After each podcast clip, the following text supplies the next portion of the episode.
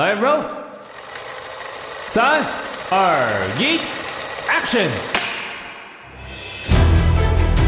生活处理能力一样一样被抽掉。量耗完的时候，就立刻直接蹦，然后就是到那个。还有身体负荷不了的时候，还无助，真的非常无助。比较想感谢有帮助过我的人。我们在我妈妈生命最后的阶段，我们反而是跟我妈妈一起。这个人是你不认识的人，但是你每天必须要用他的样子去。然后他一拨通以后，我就跟我说：“爸爸，对不起，我我出事。”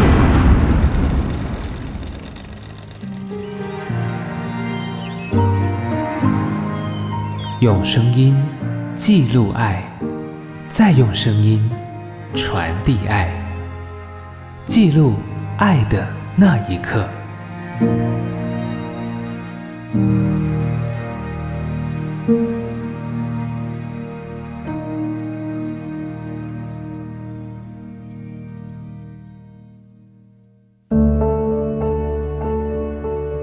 因为台北市已经迈向了超高龄社会。就是六十五岁以上的高龄者呢，占台北市的总人口已经超过二十。台北市又是一个少子化又是高龄化的社会的时候呢，我们就在思考说，这人口结构已经做转变了。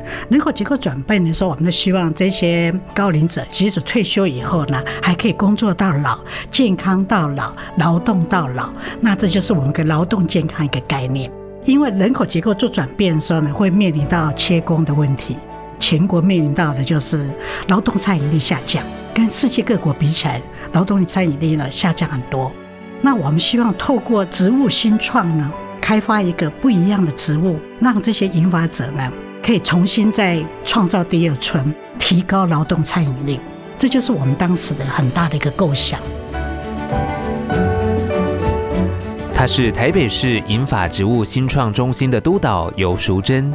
一语道破了台湾甚至全世界所面临的问题，大至社会，小至个人，没人能躲过这波浪潮，而台北市正走在浪尖上。老，人生新篇章。阳光和煦的早晨，在台北市北投的镜像当中，传来许多孩童的嬉闹声。这里是伊德幼儿园，走进来，映入眼帘的是铺满整片庭院的绿色人工草皮，在上头奔跑着，偶尔也会跌倒的，则是幼儿园的孩子们。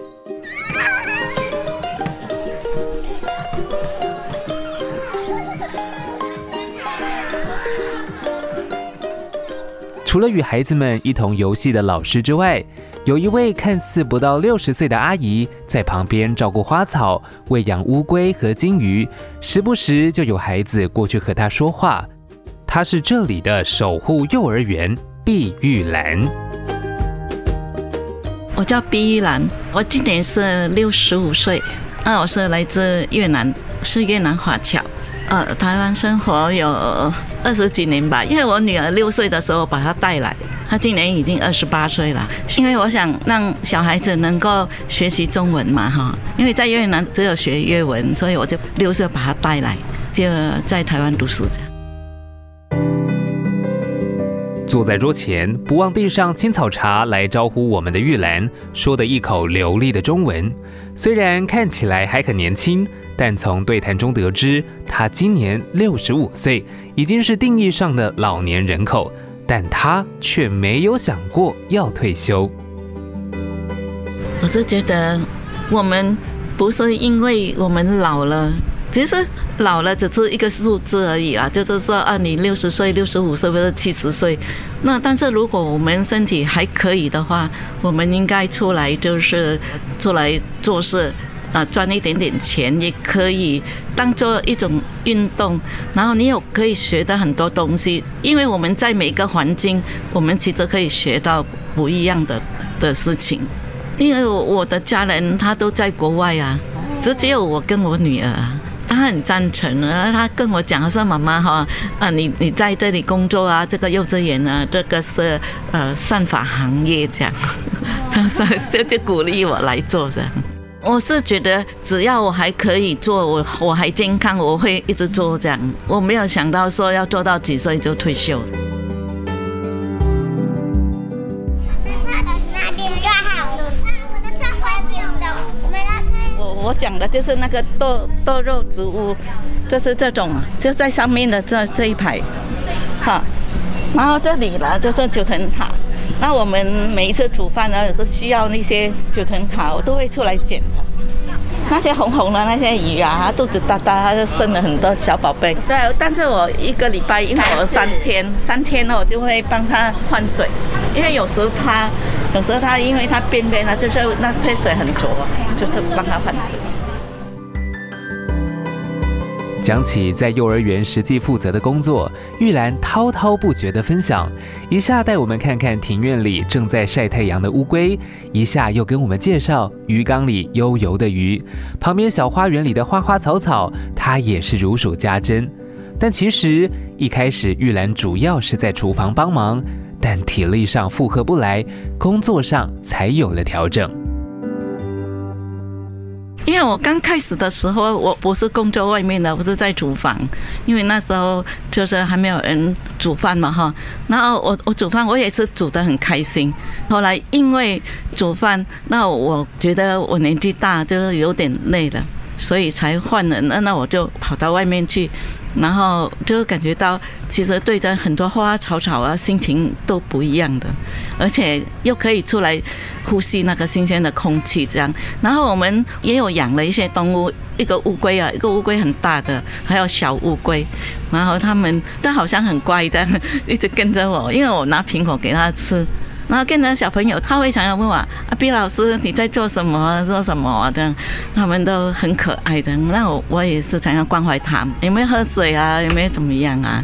就是我觉得，无论我是做厨房或者我做外面，我都很开心。小朋友都是有老师教啦，我这负责就是关怀他们这样。对，陪伴比较多。那其实他们有很多地方也是蛮可爱的，因为我是负责打扫嘛，哈，办公室啦，还有就是呃小朋友的教室啊，我都会呃负责收垃圾啊，然后帮他们擦擦桌子啊，擦每个地方脏的都会去做这个工作。然后有时候小朋友他们去上厕所，我说。小朋友，你在做什么？他说我在便便。我说嗯，很臭，我要赶快。他们就笑，他说毕老师，你出去一下，就是很可爱的啊。那有有时候他看到我在摸那只乌龟啊，他都会说。毕老师，你在做什么？我说，因为呀，乌龟啊，他想要吃东西，所以毕老师要拿苹果给他吃。然后他什么都会问。有时候我我我要换那个，我们外面有养鱼嘛，要换水啊什么，他们都会跑来问，就很好奇这样，跟他们一起出去嘛。然后我都是在中间。然后就有时候就不要让他们跑到外面，因为有时候有车子比较危险。然后如果要过马路的时候，我就要站出来，就把他拦住那个车子，是暂时先不要过。这样我们我们有那个很多小朋友过马路这样。然后我们去到那个地方，就就让小朋友去，他们在那里玩呢。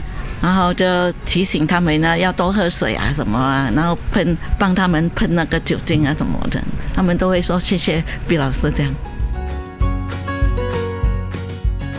褪去了刚开始谈话时的生涩模样，玉兰一谈到孩子们，脸上总是充满笑容，用真心对待大家，小朋友们也给予最真实的反馈。小朋友，我擦桌子。毕老师跟你讲，擦桌子该力量。来啊，毕老师跟你讲啊，来，你过来。啊，毕老师要跟你说话，可以吗？哎，啊你，你你有没有？有没有吃饱？吃饱，煮的很好吃。啊，煮的很好吃啊！哈、哦，那是戴老师煮的哈、哦。那那那毕老师问你哦，哈，阿姨今天你有没有咳嗽啊？嗯，没有。没有了，已经好了，是不是？嗯嗯。啊，你刚刚吃完饭有没有洗手啊？洗手，但是我我在这里被带到我割到的。为什么会这样？为什么会这样？这里红红的。掉了。对啊，这里很痛哦，哈，那你就你你你你你就不要碰这个，这个会吃痛的哈，好不好？好。好，你现在要做什么？擦桌子啊。擦桌子，好，要小心哦，哈。我已经敲完桌子了。啊，你有没有吃面呢？有。有哈，哦，有没有吃饱啊？有。哦，那那很好哦，很乖哦。对于幼儿园来说。玉兰的加入不止让他们轻松许多，更可以说是如获至宝。幼儿园的游桂慧督导聊起玉兰，也是赞不绝口。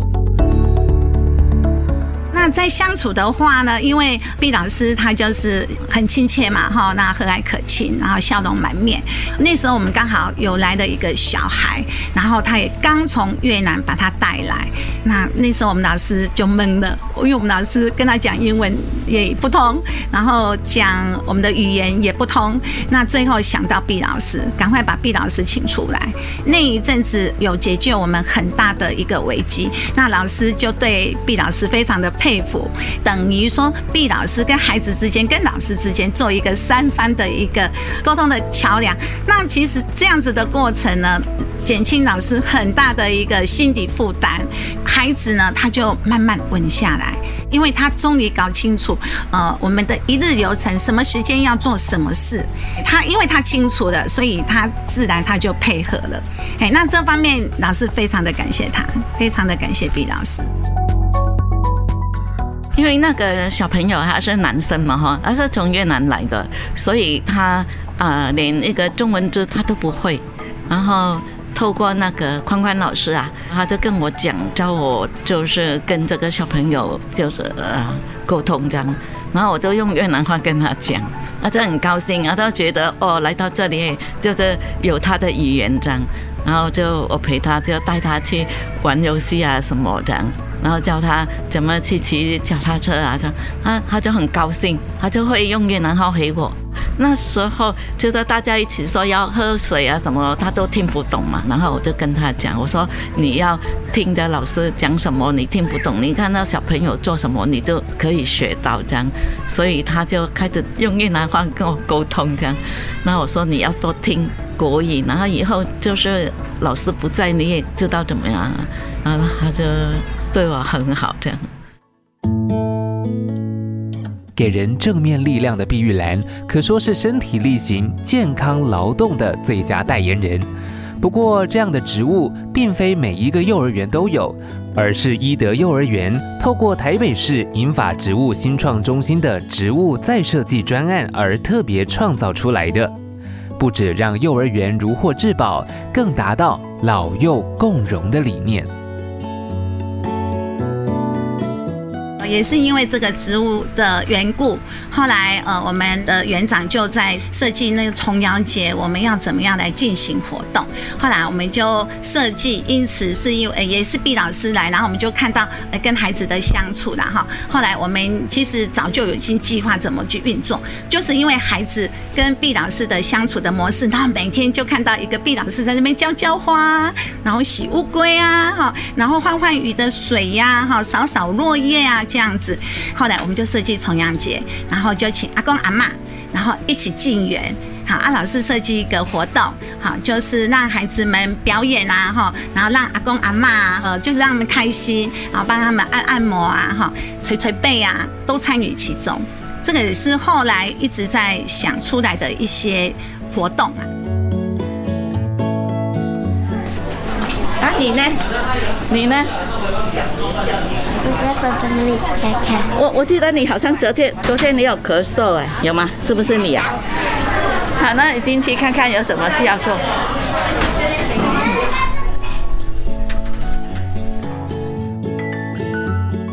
根据统计，民国一百零七年三月时，六十五岁以上的老人人口比率已经超过百分之十四。预计在一百一十四年，全国将攀升到百分之二十，正式进入超高龄社会。而台北市老年人口更是在去年十二月就已经迈入百分之二十以上，提早进入超高龄社会。面对人口结构的转变，除了社会福利的建制，缺工也是急需解决的问题。而台北市银发植物新创中心正是在此背景下所成立的单位。大家都知道，这个能力上的变化已经是到这种不可逆的情况，而不可逆的情况绝对一定要走出来，一定要去做这一块。企业也面临到切工的状况。啊，可是他在切工，他当然是希望说用年轻一点，比较好用，学得比较快。可是，在这些中高龄跟银发者呢，他有一些的优点。所以，当企业在重新在思考要用这一群人的时候，他就发觉到这一群人的优点。所以，我们就设计了一套模式，叫做企业策略联盟啊。我们就邀集现在缺工最多的产业行业，譬如说批发零售业啊、餐饮业啦、哈、幼儿园呢，这个都是目前缺工比较严重的。我们就召集这些产业、这些行业的一些的人资啊，或者是企业经营者、园长。啊，来谈怎样来推动这一块，怎样来解决他缺工的问题。那其实这些银发者要用呢，一定要有一些想法跟做法，就是我讲的新创。所以我们的推植物新创就是在这里。我们希望你企业怎样做一个调整，不论是工时的调整，不论是职务的拆解，因为你本来是这个职务啊，只有一个人做。可事实上，你把它做拆解的时候呢，它可以两个人做，或者是说一个青年人跟一个银发者一起做，做做职务的拆解，我们叫职务新创，就这个概念。因为你要叫银发者重新站出来工作呢，要给他尊严。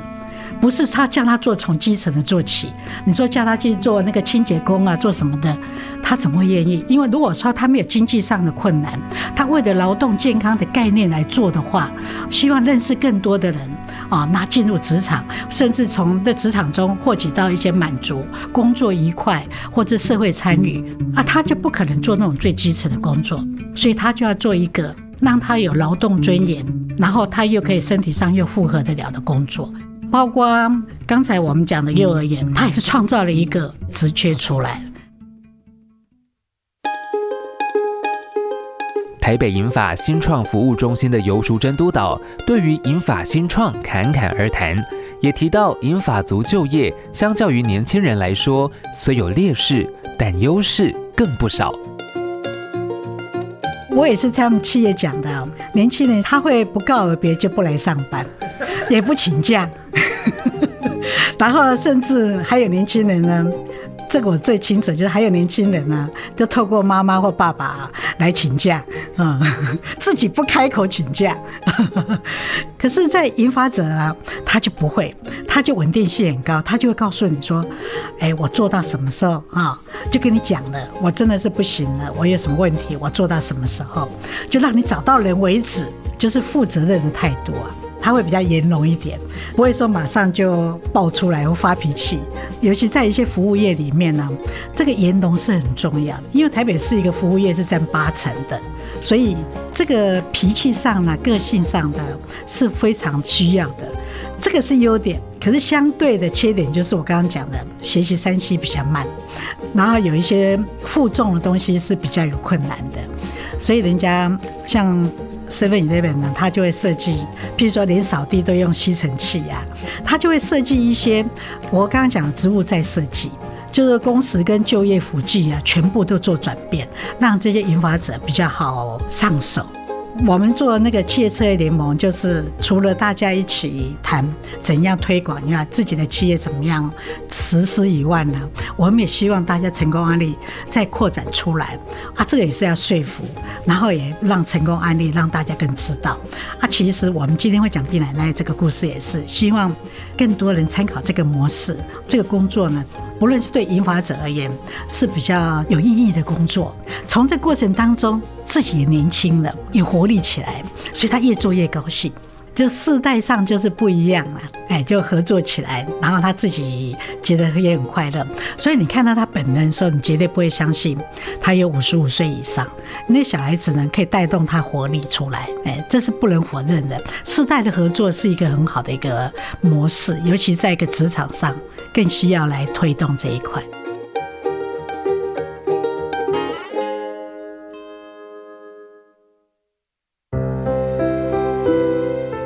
超高龄社会已是不可逆的趋势，世代共荣更成为必定的走向。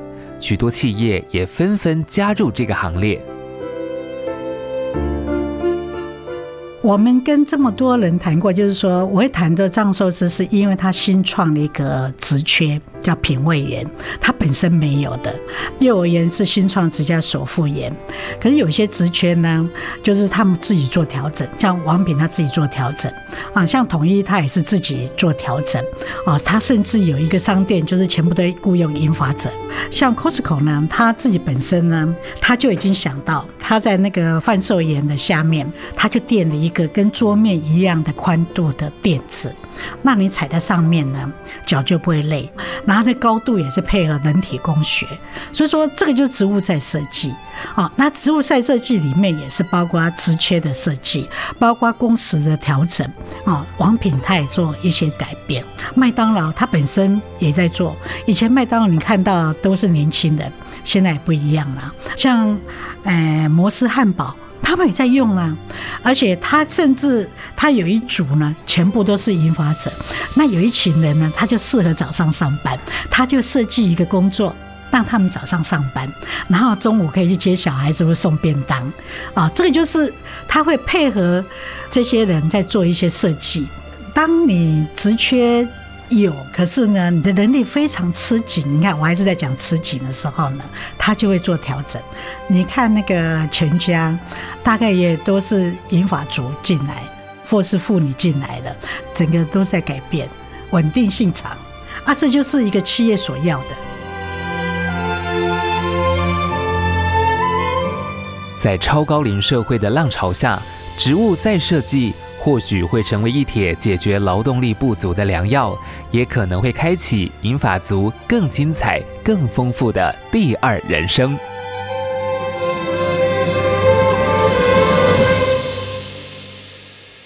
他给我督导，这是他们的职务在设计。自己是落实者。呃，对对对对对对对，我不晓得他们为什么要给我一个督导，现在才知道。